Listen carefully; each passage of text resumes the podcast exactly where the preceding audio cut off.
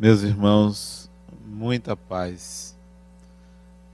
Passado o carnaval, estamos aqui de volta.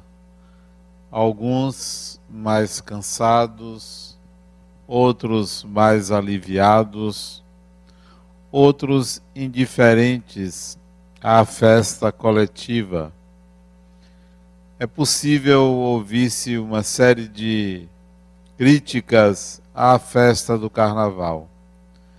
Particularmente tenho um olhar diferente a respeito, embora não brinque, embora não vá ao carnaval. Vejo como uma festa, uma manifestação divina. Vejo como uma forma do Espírito exaltar para Deus quem Ele é, como Ele está, como Ele se encontra como se gritasse nas ruas e dissesse a Deus que ele estava ali, ali ele está, na sua mais é, profunda essência, na manifestação da sua natureza. Se há obsessões, se há excessos, se há sensualidade, drogas, violência, isso é manifestação da alma. Isso é o espírito se manifestando na realidade de quem ele é. Não que ali seja um caminho, mas é uma forma em que o fluxo da vida se manifesta. Se olharmos do lado espiritual, vamos observar que desce para se aliar aos encarnados milhões de espíritos desejosos da vida, desejosos de estar na carne, privilégio que adiaram, que perderam momentaneamente, que nós estamos usufruindo desse privilégio. Porque também considero a encarnação, estar encarnado, um privilégio momentâneo, uma oportunidade de experimentar uma face de Deus um tanto quanto obscura e inaceitada pela maioria daqueles que buscam a transcendência, como se transcender seja negar o corpo, negar a vida material. Mas, deixando o carnaval de lado, apenas uma observação minha, diariamente milhares de espíritos reencarnam diariamente, aqui e em todas as partes do planeta. Mais de 300 mil pessoas reencarnam por dia. Imagine quanta gente vem. E quase idêntico número de pessoas volta, retorna ao mundo espiritual. Como vai acontecer com todos nós? Vamos retornar. E costumamos fazer uma comparação entre a vida material e a vida espiritual. Geralmente exaltando a vida espiritual e reduzindo a vida material a um quase nada, a um degredo, a uma prisão, a algo que nós devemos nos libertar como se fosse um mal. Será que essa deve, deve, deve, deve ser a visão do espírito a respeito da vida na matéria? Não deveria ser. Essa deve ser a visão do espírito encarnado sobre a vida na matéria.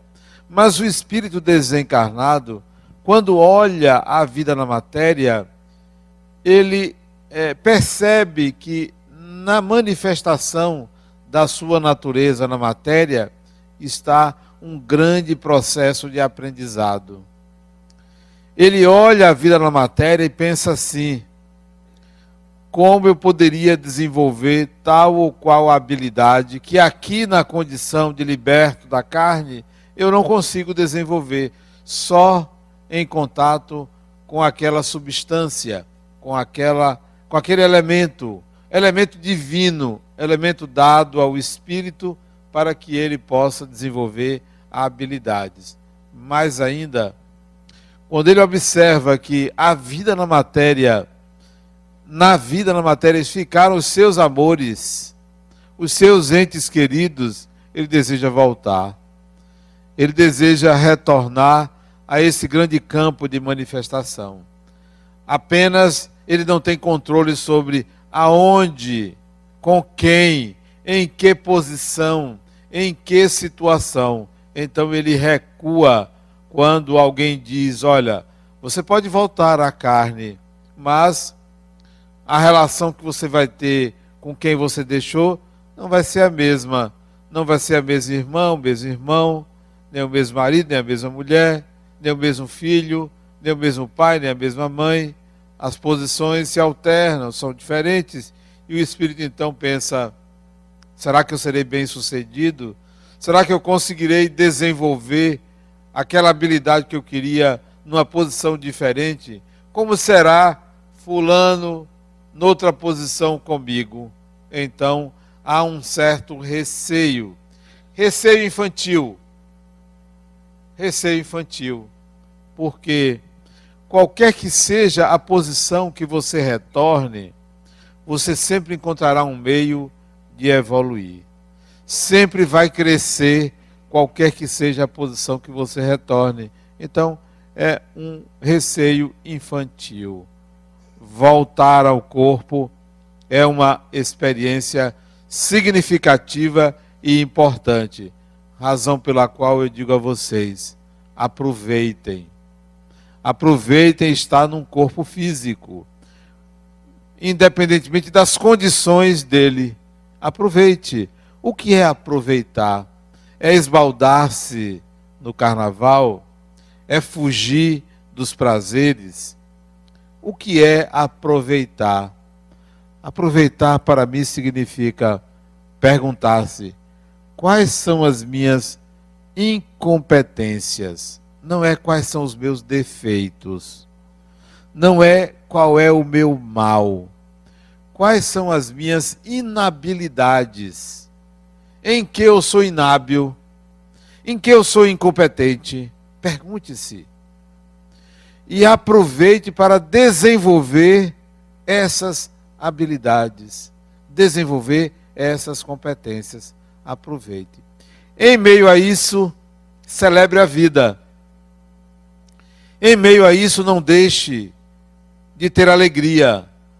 Em meio a isso, não deixe de buscar aquilo que é dado ao ser humano, que é o seu próprio prazer, em meio a essa busca por habilidades e competências. Não deixe de aproveitar esse momento, porque quando você retornar, para uns pode ser hoje, para outros amanhã, para outros a semana que vem, o ano que vem, daqui a 10 anos, 50 anos.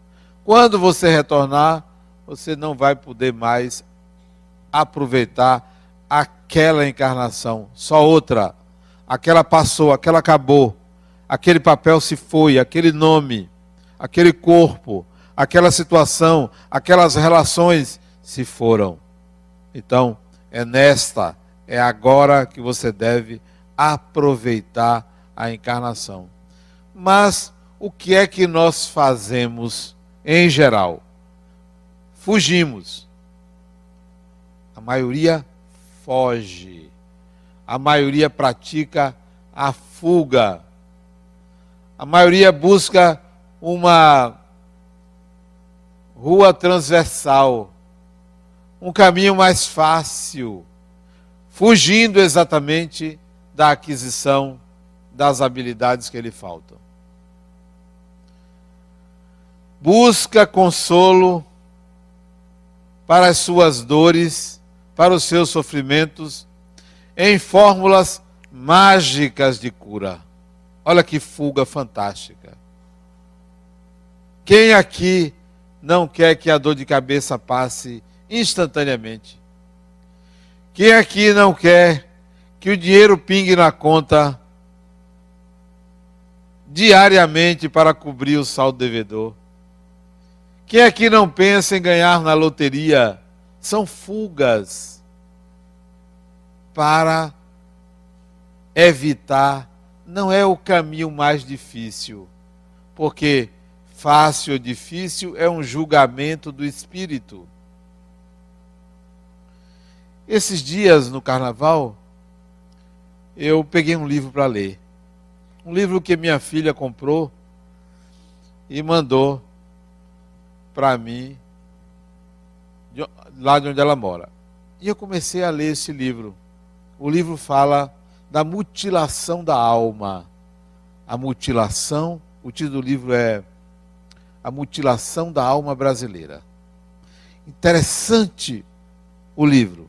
A autora, uma paulista, Dulce Helena, que eu não a conheço, ela é psicóloga junguiana como eu, ela analisa como a nossa alma é mutilada. O termo alma aí não é espírito desencarnado. O termo alma é como a nossa personalidade, como a nossa natureza foi mutilada, foi agredida. E por causa dessa agressão, hoje nós fugimos. A que agressão ela se refere? Ela começa falando da agressão ao índio porque os primeiros brasileiros eram indígenas e eles foram agredidos. Por quem? Pelo europeu, que veio aqui tirar a sua religiosidade e salvá-lo ao catolicismo. Salvá-lo. Salvar de quê, cara pálida? Salvar de quê? Vieram protegê-lo. Protegê-lo de quê? Se não amansá-los para se submeter ao branco europeu. Então começa a primeira mutilação. O brasileiro é negro. O negro veio da África para o Brasil e teve uma época, século XVI, que nós éramos uma quantidade muito maior de negros do que de brancos. E essa alma negra foi mutilada, agredida, escravizada, morta sem a menor piedade, em que o negro ansiava por uma fazenda para ele trabalhar, para sair das condições em que vivia à espera de ser vendido. Essa alma foi mutilada. E o branco que aqui nasceu, não o europeu que veio, o branco que aqui nasceu, filho de europeus. Esse também teve sua alma mutilada, porque aqui não tinha escola, não tinha universidade. O filho do fazendeiro, ele herdava tudo. O segundo filho tinha que ser médico ou advogado, o terceiro tinha que ser padre. Ele não tinha muita saída aqui nesse país.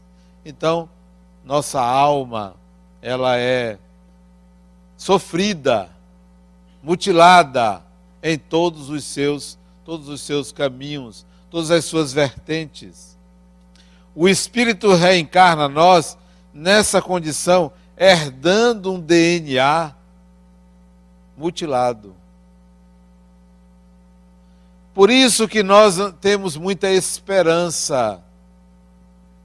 Por isso que nós somos uma, uma nação um povo que espera muito dos deuses, que espera muito do espiritual, que queremos muito ser salvos, porque nossa alma tem essa marca, tem esse sofrimento que vem dos nossos antepassados, que somos nós. Somos nós. Nós reencarnamos aqui. A maioria aqui teve cinco, seis reencarnações no país. Herdamos esse DNA. Nos ufanamos de uma nação cristã, mas é uma nação cristã que tem essa ferida, que precisa ser curada não pela fuga, não pela fuga. Não devemos mais fugir. Andamos buscando essa salvação. A coisa é tão enraigada que a gente precisa melhorar a autoestima. Só tem que melhorar a autoestima quem tem baixa estima. Então nós temos uma baixa estima muito grande. Nós adoramos o estrangeiro porque nos sentimos inferior. Nos sentimos inferior. Essa inferioridade, ao invés de ser percebida, ela é sublimada por uma busca constante de autoestima. Então todo mundo quer ser elogiado. Ninguém aceita ser colocado na sua real condição, na sua real situação. Então, desenvolvemos inconscientemente uma arrogância, uma prepotência para compensar essa alma mutilada, ferida, esse espírito que reencarna e herda esse contingente coletivo social. Para fugir dessa condição, nós adquirimos compulsões. Somos compulsivos. Compulsão por comer, compulsão por comprar, vícios de toda ordem para compensar, para fugir da nossa real situação. E queremos combater isso como se fosse um mal. Mas isso é a natureza. A natureza não deve ser combatida, mas sim guiada, conduzida. Coloque uma represa para estancar a água e não coloque um sangradouro, uma sangria.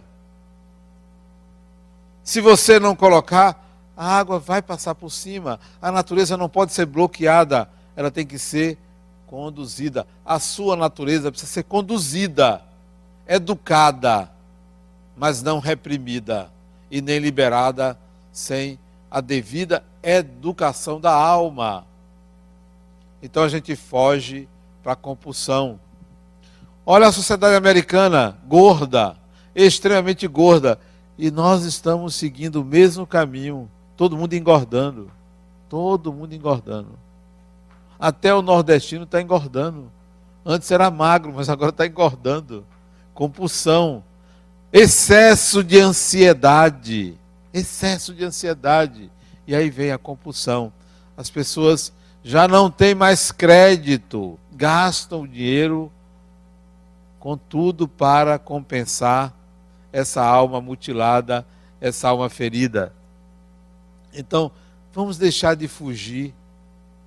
Descobriu que há uma ansiedade, descobriu que há uma necessidade de fazer algo, ao invés de compensar, se pergunte qual é a minha inabilidade. Onde é que eu uso essa energia? Para que eu uso essa energia?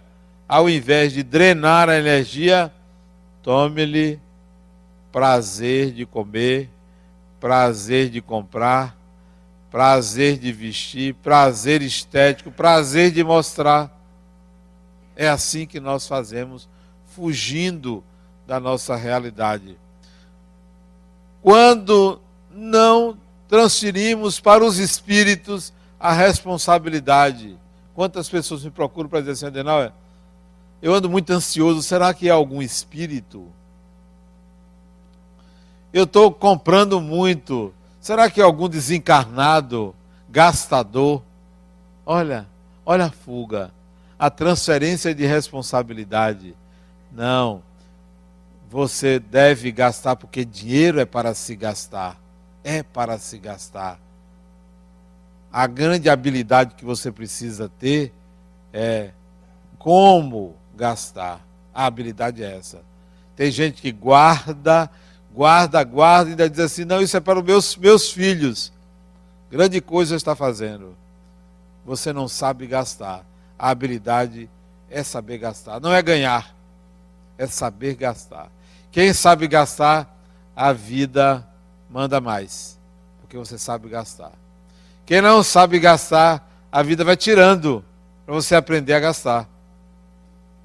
Essa deve ser a habilidade. Então, se você está ansioso, ansiosa, saia da fuga, deixe de fugir, porque a fuga para a ansiedade é engordar, é viciar-se, é dever, é orgulho, tudo isso é fuga.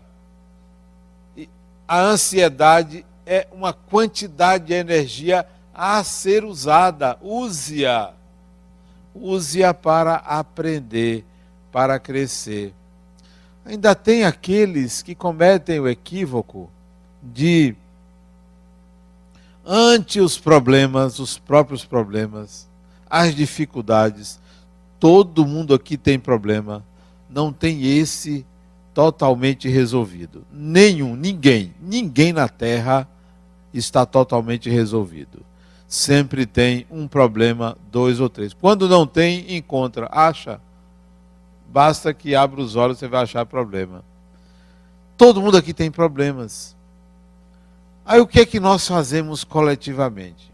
Nós espíritas, como a maioria dos religiosos, procura Deus não é? Deus. Deus me livre, Deus me salve, Deus me ajude. Deus é o grande mágico para resolver. E tem aqueles que oram pedindo a Deus a solução dos seus problemas. Orar é bom, mas para quê? Para quê? E se quando você descobre a utilidade diferente a real utilidade da oração, aí você aprende a orar sem pedir. Orar não é um petitório. Então, nós recorremos a Deus. Deus passa a ser uma fuga. Uma fuga. Você foge. Ao invés de se valer da condição de herdeiro de Deus, de beneficiário, ao invés de perfilar o caminho da condição de ser divino que você é, você transfere isso para um ente imaginário a quem você deposita todas as suas esperanças. Você pode dizer assim, mas Adenal, você está destruindo a fé das pessoas. Eu respeito a fé das pessoas, mas me dou o direito de entender que uma crença em Deus não pode anular a divindade do humano. A divindade do humano.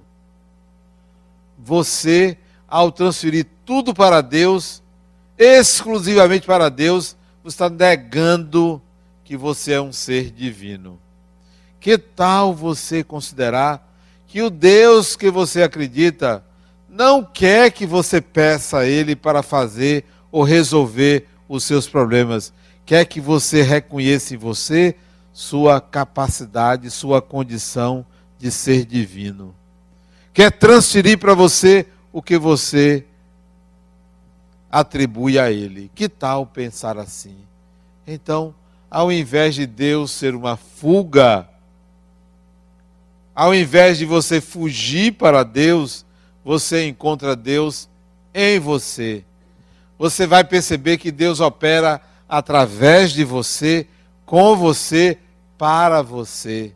E não simplesmente tem um ser lá e você aqui, em que ele vai suprir suas necessidades, suprir suas carências. Esse dia de carnaval também assisti a dois filmes. Dois filmes. Tentei assistir o terceiro, mas não achei, dentre os 100 que eu estava procurando, um que me atraísse. Um deles que eu assisti foi a história do físico Stephen Hawking. O nome do filme é A Teoria de Tudo, né? E achei interessante a, as colocações no filme, os diálogos, quando o assunto era Deus.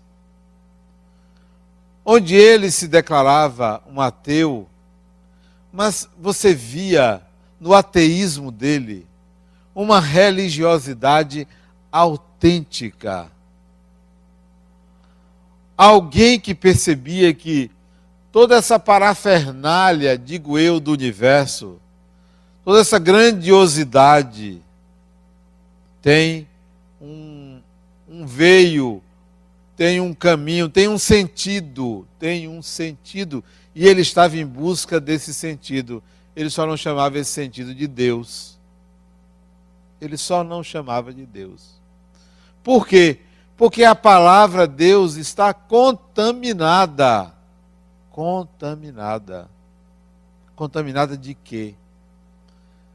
Desse excesso de salvacionismo, dessa fuga mágica, dessa crença piegas num Deus que se sobrepõe ao humano. É preciso a gente sair dessa tendência. Então o filme me mostrou um pouco disso, um pouco é, da, da infantilidade com que tratamos do assunto Deus. Assisti um segundo filme, que achei interessante, mas um, um pouco banal, mas que mostra a banalidade do humano. A entrevista, não sei se assistiram, do a crítica ao presidente da Coreia do Norte, a entrevista. Onde se via ali um excesso de sexualidade barata e ao mesmo tempo uma crítica à sociedade ocidental. O que a sociedade ocidental faz com o indivíduo? Nós espíritos deveríamos experimentar reencarnar, ora no Oriente, ora no Ocidente. Porque são mentalidades diferentes. E há uma tendência da ocidentalização da Terra. Há uma tendência de nós acharmos que toda a Terra deveria ser como é o Ocidente. Toda a Terra deveria ser capitalista, toda a Terra deveria ser socialista, toda a Terra deveria adotar os costumes é, do Brasil, dos Estados Unidos, da Europa. Quer dizer, um excesso de etnocentrismo.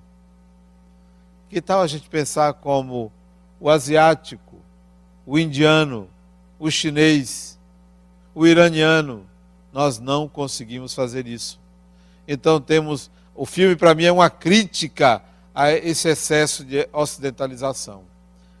Com isso, eu quero dizer que nós precisamos enxergar a vida, os processos, as formas de viver diferente para evitarmos as fugas.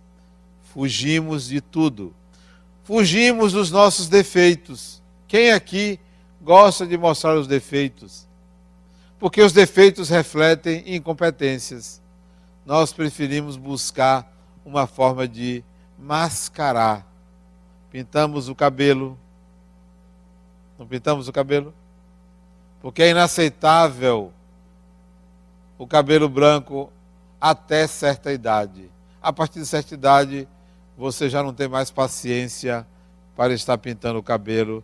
Você aí adota uma outra uma outra forma de lidar com os seus cabelos. Fugimos da barriga. Esses dias na minha casa, carnaval, visita no carnaval, é um negócio sério, sempre chato. Sempre chato. Você tem que dar atenção. E eu tive que receber algumas visitas lá na minha casa, né? E foi um casal que ele usa uma cinta. Ele. Não é o caso do marido dela, não. Ele usa uma cinta. Eu achei interessante, porque ele tem uma barriga que tem uma espécie de desvio para a direita. A barriga dele. E eu dei tanta risada da barriga dele depois que ele saiu.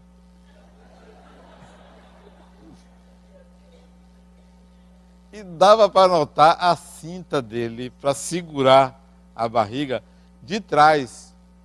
Atrás dava para ver que, ele, tinha uma, ele usava uma cinta. Porque ele estava com a camisa colada e dava para ver que tinha um negócio ali que não era as costas dele. Nós fazemos isso.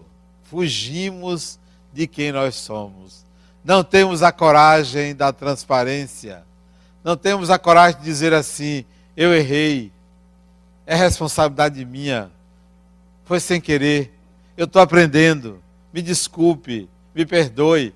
Raramente nós fazemos isso, raramente. Nós procuramos maquiar para compensar, procuramos fugir. Até quando? nem depois da morte. Muitos desencarnados continuam maquiando a sua a manifestação da sua natureza. até que a gente encontre uma real dificuldade, um sistema que você não consiga mais bloquear absolutamente nada, onde você tem que ser você.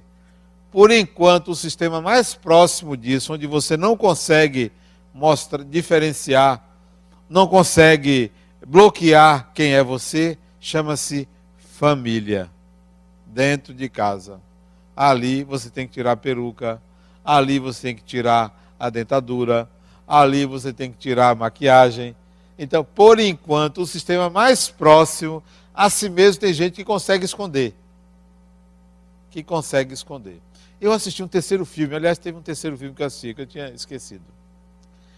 A situação era a seguinte: duas mulheres muito amigas se casaram, tiveram cada uma um filho, homem, e se separaram. E continuaram amigas. Só que uma se apaixonou pelo filho da outra e começaram a namorar. Mas elas continuaram amigas. Namorando uma com o filho da outra. Olha que interessante isso. Interessante. E os rapazes se apaixonaram pelas suas coroas. Se apaixonaram, se apaixonaram, mas chegou um deles que estava descontente com a relação com a coroa, queria uma menina mais jovem e começou a namorar com a mais jovem. Como eram, eram muito amigas, disseram: Olha, vamos fazer o seguinte, vamos acabar com isso. Nem eu namoro o seu filho, nem você namora o meu. E continuamos amiga. E terminaram. Mas o outro não aceitou o término, porque ele amava a amiga da mãe. Mas ela disse: Olha, foi um pacto entre nós, amigas. Vamos terminar e terminaram. Os dois se casaram tiveram filhos, elas duas continuaram amigas até que um deles não suportou e teve uma relação com a antiga namorada, com a mãe da amiga. E aí a traição foi descoberta e tudo se acabou. As duas mulheres resolveram ir embora porque se acharam traídas pelos dois maridos, levaram seus filhos e eles ficaram com as duas mães e voltaram a se namorar. Quer dizer, é como se eles ajudassem duas mulheres a terem filhos e elas foram embora. E voltaram o romance deles quatro. Não difere muito de nós espíritos. Em família, a gente se revela as preferências, os amores, os ódios, as disputas, as invejas, o egoísmo, tudo isso aparece em família. É o sistema que desmascara o espírito e que ao mesmo tempo lhe serve como campo de evolução. Fugir da família às vezes é um equívoco. Antes de fugir, quantos não dizem assim: estou doido para me casar e sair de casa? Usam o casamento como uma fuga. Usam o casamento como uma fuga. Por que não sair de casa? Porque se emancipou. E não porque vai casar. Antes de fazer isso, se emancipe. Emancipar-se para mim não é uma condição financeira, não é só uma condição financeira. É um amadurecimento psicológico. Eu tenho condições de decidir minha vida independentemente de meus pais. Emancipação é isso eu posso escolher, eu posso decidir, eu sou responsável por mim. Não, nós fugimos pelo casamento. Fugimos. Tem uns que, ao invés de casar, fogem do casamento para ficar em casa. Os mais espertinhos demoram 30 anos dentro de casa, fugindo do casamento, fugindo do amadurecimento. Quer dizer, é o inverso. Será que você conseguiria identificar quantas vezes você foge na sua vida? Será que você não está aqui fugindo de alguma coisa? Será que você não viajou fugindo de alguma coisa? Será que você não está num relacionamento fugindo de alguma coisa? do que você foge. Evite esses atalhos. Venha para a realidade, enfrente-se e saia da fuga. Uma paciente minha está querendo se separar. Coisa que todo mundo deseja. Todo ser humano deseja se separar. O casal mais feliz, ele e ela já pensaram assim: como seria sem? Né? Já pensaram isso. Principalmente nos momentos de disputa, de raiva, de ciúme. Seria melhor sem. Então ela queria se separar. Queria não, quer. Eu coloquei para ela que antes de se separar, porque realmente o marido dela não vale muita coisa. Não vale, não. Aquele dali, até eu iria querer me separar. Eu que sou uma pessoa persistente, eu iria querer me separar. Não vale muita coisa, não. Bruto, tolo, incompetente, vive às expensas dela, ganha muito menos do que ela, não cuidou dos filhos. Um traste. Esse é o espírito que, quando quiser reencarnar, procurar uma mãe, ninguém vai querer. É, porque tem isso, né? Muitas mulheres querem ter filho, mas se soubesse quem vem, não ia querer. Esse eu não quero. Então, esse é do tipo que, se a mulher soubesse, não ia querer esse filho. Aí disse, criatura, faça o seguinte: antes de você se separar dessa coisa, que é seu marido, se relacione com ele. Mas, Adriana, eu estou casada com ele. Você está casada, mas não se relaciona com ele. Casamento não é relação, relação não é casamento. Se relacione com ele. Como assim? Mas eu converso com ele. Não, você não se relaciona com ele. Você se relaciona com o ideal de homem. Não com esta pessoa. Você não conseguiu estabelecer uma relação com esta pessoa. Se relacione com ele. Aí se separe mas eu não consigo. Ele, está vendo? Quando você diz ele, você não se relaciona com ele, mas sim com o ideal de pessoa, porque você só enxerga o que você não quer. Você só enxerga um ideal que você deseja, mas você não encontra. Se relacione com esse indivíduo, com esse pobre coitado. O que é um pobre coitado? Vá, tente. Que tal você olhar para ele como ele é? Eu não estou dizendo para você reatar seu casamento, não. Seu casamento acabou há muito tempo, só outro. Às vezes com a mesma pessoa, mas só outro. Esse daí não serve. Esse casamento não serve. Primeiro se relacione, depois se separe. Ela agora está começando a se relacionar com ele. Está deixando de exigir a função que ela queria, que ele não é capaz de exercer. Não é capaz. Não é capaz. Nem todo mundo é capaz de ser bom filho. Nem todo mundo é capaz de ser bom pai, boa mãe, bom irmão, boa irmã, bom marido, boa mulher. Nem todo mundo. Há incompetências. Ao invés de estarmos resolvendo ou buscar resolver as incompetências, estamos fugindo. Quantas fugas! Então ela, ela quer se separar, procura um psicólogo que poderia ajudar muito facilmente ela se separar. Muito facilmente. Mas não iria conseguir evitar que ela continuasse fugindo. Porque sai de um entre outro. É de uma fuga para outra fuga. Quantas vezes você vai continuar fugindo? Fugindo de quem? De você mesmo. Tem um ditado que Jung utilizava, que eu gosto muito, que ele dizia que quem olha para o mundo, quem olha para fora, quem olha para a realidade, algo assim, sonha.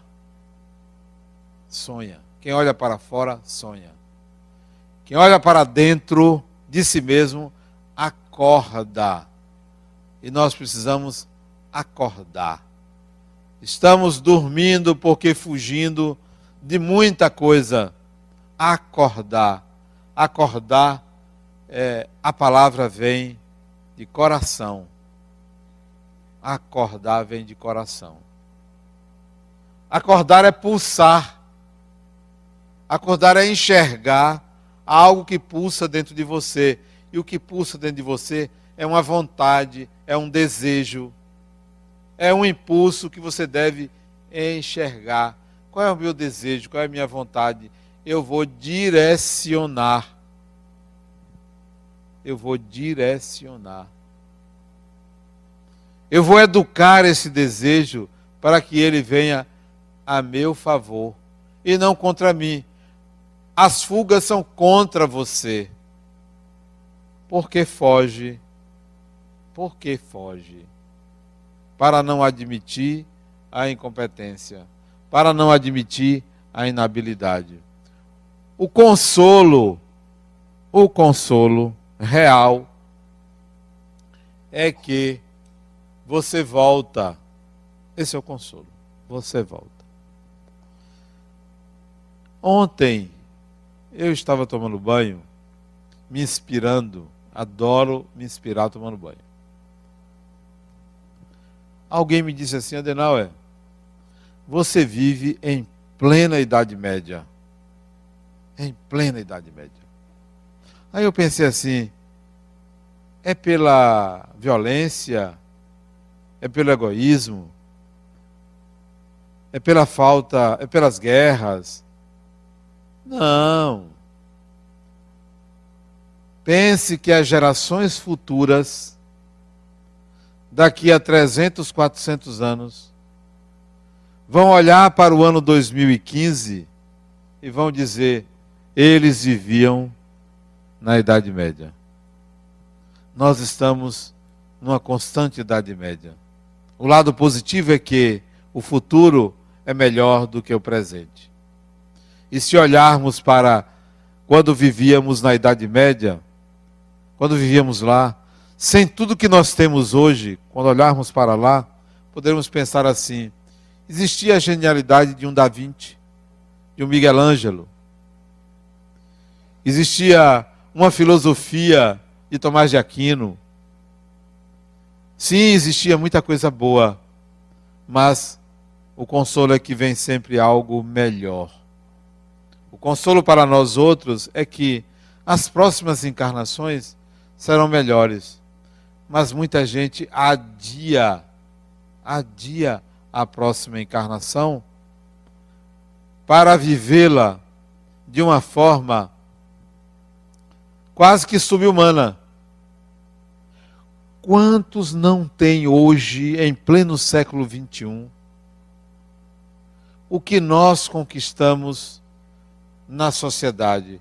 Quantos na África, até no próprio Brasil, quantos não usufruem do que nós usufruímos?